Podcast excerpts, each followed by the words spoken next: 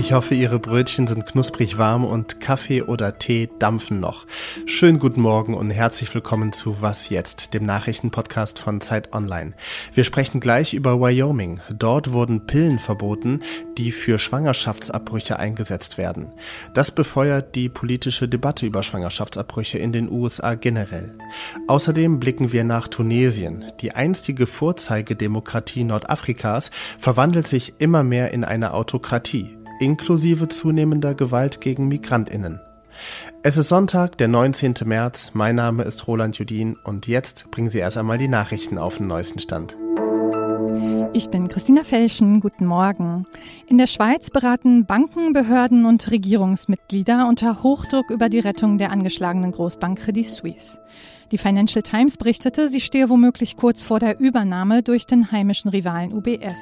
Entsprechende Gespräche seien weit fortgeschritten. Ziel ist es demnach, eine Lösung zu finden, bevor morgen die Börsen wieder öffnen, um damit Investoren zu beruhigen.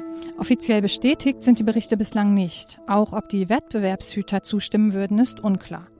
Credit Suisse und UBS gehören zu den 30 Banken weltweit, die als systemrelevant eingestuft werden, deren Insolvenz also eine verheerende Auswirkung auf die Gesamtwirtschaft hätte. Im ägyptischen Sharm el-Sheikh treffen sich heute VertreterInnen Israels und der palästinensischen Gebiete. Ziel ihrer Gespräche ist es, Gewalt während des Fastenmonats Ramadan zu verhindern, der jetzt Dienstag beginnt. Auch VertreterInnen aus den USA, Jordanien und Ägypten werden bei dem Treffen dabei sein. Redaktionsschluss für diesen Podcast ist 5 Uhr. Der US-Bundesstaat Wyoming ist mehr als 8000 Kilometer von Deutschland entfernt. Und doch sorgt die Bergregion mit Yellowstone Nationalpark für Aufsehen. Denn in Wyoming sind Pillen verboten worden, mit denen medikamentös Schwangerschaftsabbrüche eingeleitet werden. Solche Pillen werden in den USA bei jedem zweiten Schwangerschaftsabbruch eingesetzt. Das gibt den Befürwortern eines generellen Verbots Auftrieb. Wie es im Kampf um Schwangerschaftsabbrüche in den USA momentan steht, das weiß Rika Havertz, internationale Korrespondentin von Zeit Online. Hi Rike. Hallo. Rike, wie wichtig ist dieses Verbot über die Grenzen Wyomings hinaus? Rechtlich natürlich zunächst einmal nicht, weil es sich nur auf den Bundesstaat bezieht. Aber natürlich ist das ein Signal. Das ist ein Signal an all diejenigen, die hoffen, dass sie Schwangerschaftsabbrüche immer mehr einschränken können im Land. Und äh, der Gouverneur von Wyoming, als er das jetzt unterschrieben hat, hat auch gesagt, er hätte für äh, diese Entscheidung gebetet. Also es ist auch ein klares Signal an alle ähm, äh, Evangelikalen in den USA, die eben gerne Abtreibungen landesweit verboten sehen wollen. Seit Roe v. Wade aufgehoben aufgehoben wurde, also seit der oberste Gerichtshof der USA die Grundsatzentscheidung zum Recht auf Schwangerschaftsabbrüche für Frauen zurückgenommen hat, gibt es zahlreiche Bemühungen, Schwangerschaftsabbrüche zu erschweren oder auch komplett zu verhindern. Kannst du mal so einen ganz groben Überblick geben, wo dürfen Frauen was? Das ist tatsächlich kompliziert, weil durch das Urteil, was du gerade angesprochen hast, haben die Bundesrichter am Supreme Court quasi gesagt, jeder Bundesstaat kann das wieder für sich definieren. Und deswegen gibt es eben Bundesstaaten wie zum Beispiel Texas, wo schon vor dieser Supreme Court Entscheidungen Schwangerschaftsabbrüche nach der sechsten Woche komplett verboten sind, wo es auch unter Strafe gestellt wird, wenn Frauen geholfen wird.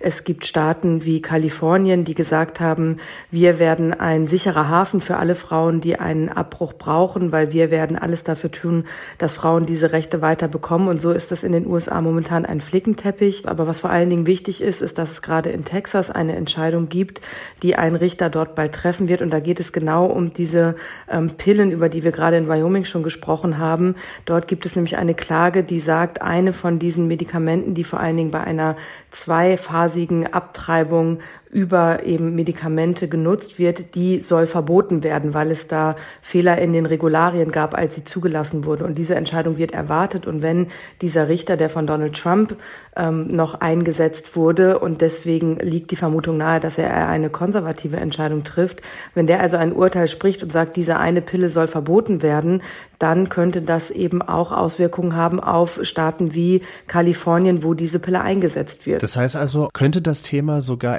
entscheidend für die US-Präsidentschaftswahl nächstes Jahr sein? Es ist auf jeden Fall ein Thema, was extrem umkämpft ist. Und früher hat man immer gesagt, dass das kein wahlentscheidendes Thema ist, zum Beispiel für Befürworter von Schwangerschaftsabbrüchen, weil sie hatten ja ihr Recht. Und die letzten Zwischenwahlen in den USA im November 2022, eben die erste Wahl nach diesem Supreme Court-Urteil, über das wir gesprochen haben, die haben gezeigt, dass aber jetzt, da diese Rechte in Gefahr sind und in vielen Staaten Frauen schon genommen wurden, natürlich äh, Abtreibungsbefürworter wieder stark mobilisiert sind. Sagt Rika Havertz, internationale Korrespondentin von Zeit Online. Danke dir sehr herzlich. Sehr gern.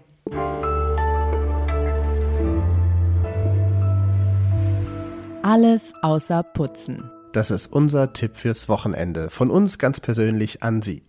Und mein Tipp sind Kochbananen.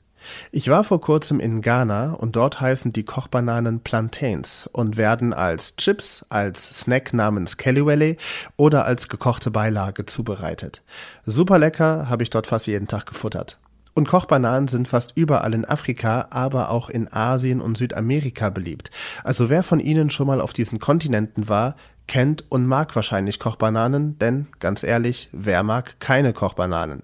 Hier in Deutschland sind Kochbananen allerdings nicht so bekannt, das ändere ich hiermit. Also mein Tipp fürs Wochenende an Sie, essen Sie mal wieder Kochbananen oder googeln Sie einfach nach einem afrikanischen Restaurant in Ihrer Nähe.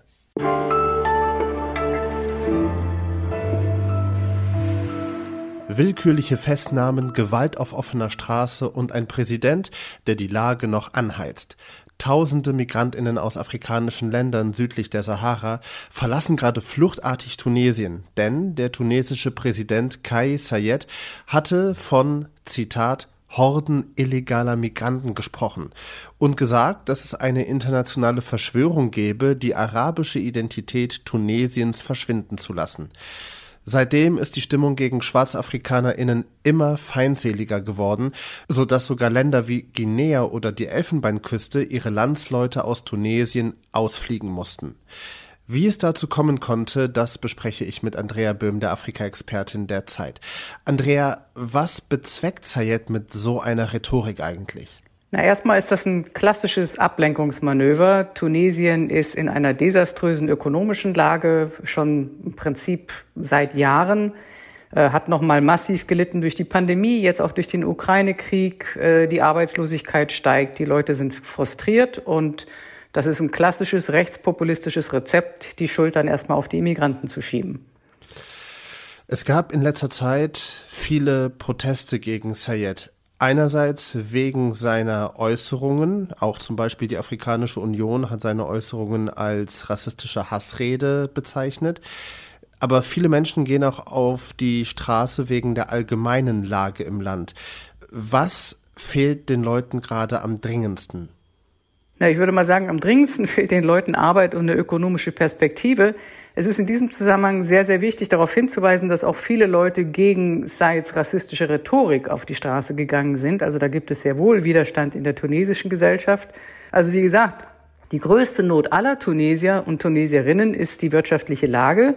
Dagegen wird protestiert. Da hat Said äh, sozusagen nicht viel ausrichten können und es regt sich auch zunehmend Widerstand gegen seinen extrem autoritären Kurs. Da steht ja Said auch sogar international in der Kritik. Ähm, er hat das Parlament geschwächt und immer mehr Macht an sich gerissen.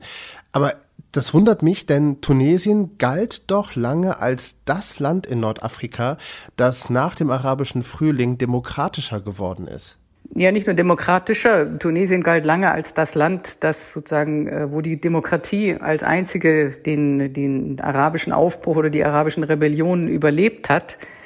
Äh, das ist ein bisschen unserem, äh, unserer Sichtweise geschuldet, beziehungsweise des Umstandes, dass wir eben lange nicht mehr auf Tunesien geguckt haben. Was wir im Westen, in den westlichen Medien aus den Augen verloren haben, war, dass sich mit diesem Aufbruch ökonomisch für die Gesellschaften, für das Land so gut wie nichts geändert oder verbessert hat. Hinzu kamen Wahlen, es gab enorme Fortschritte, was bürgerliche Rechte angeht, es gab Fortschritte, was Frauenrechte angeht, aber es hat sich eben wirtschaftlich nichts verbessert und ähm, die Parteien im Parlament haben dann in den folgenden Jahren, mal gelinde gesagt, keine gute Figur abgegeben. Es äh, gab Blockaden, es ging nichts voran und es ist tatsächlich so eine gewisse Sehnsucht entstanden, die Said dann im 2021 erstmal erfüllt hat nach einem starken Mann, der das jetzt alles löst. Das hat er nicht getan, aber was geblieben ist, sind seine absolut autoritären Tendenzen, nicht nur Tendenzen, also wie gesagt, er hat das Parlament und das Kabinett aufgelöst, er hat die Covid-19-Pandemie genutzt, um weitere Restriktionen einzuziehen und er geht jetzt gegen alle Dissidenten und Dissidentinnen einfach mit, mit Repression vor. Also Tunesien, ein Land, das sich immer mehr Richtung Autokratie entwickelt. Andrea Böhm war das Afrika-Expertin der Zeit. Danke dir sehr herzlich. Danke dir. Das war was jetzt für diesen Sonntag. Morgen startet mein Kollege Fabian Scheler mit Ihnen in die neue Woche rein. Mein Name ist Roland Judin. Schönen Sonntag Ihnen noch.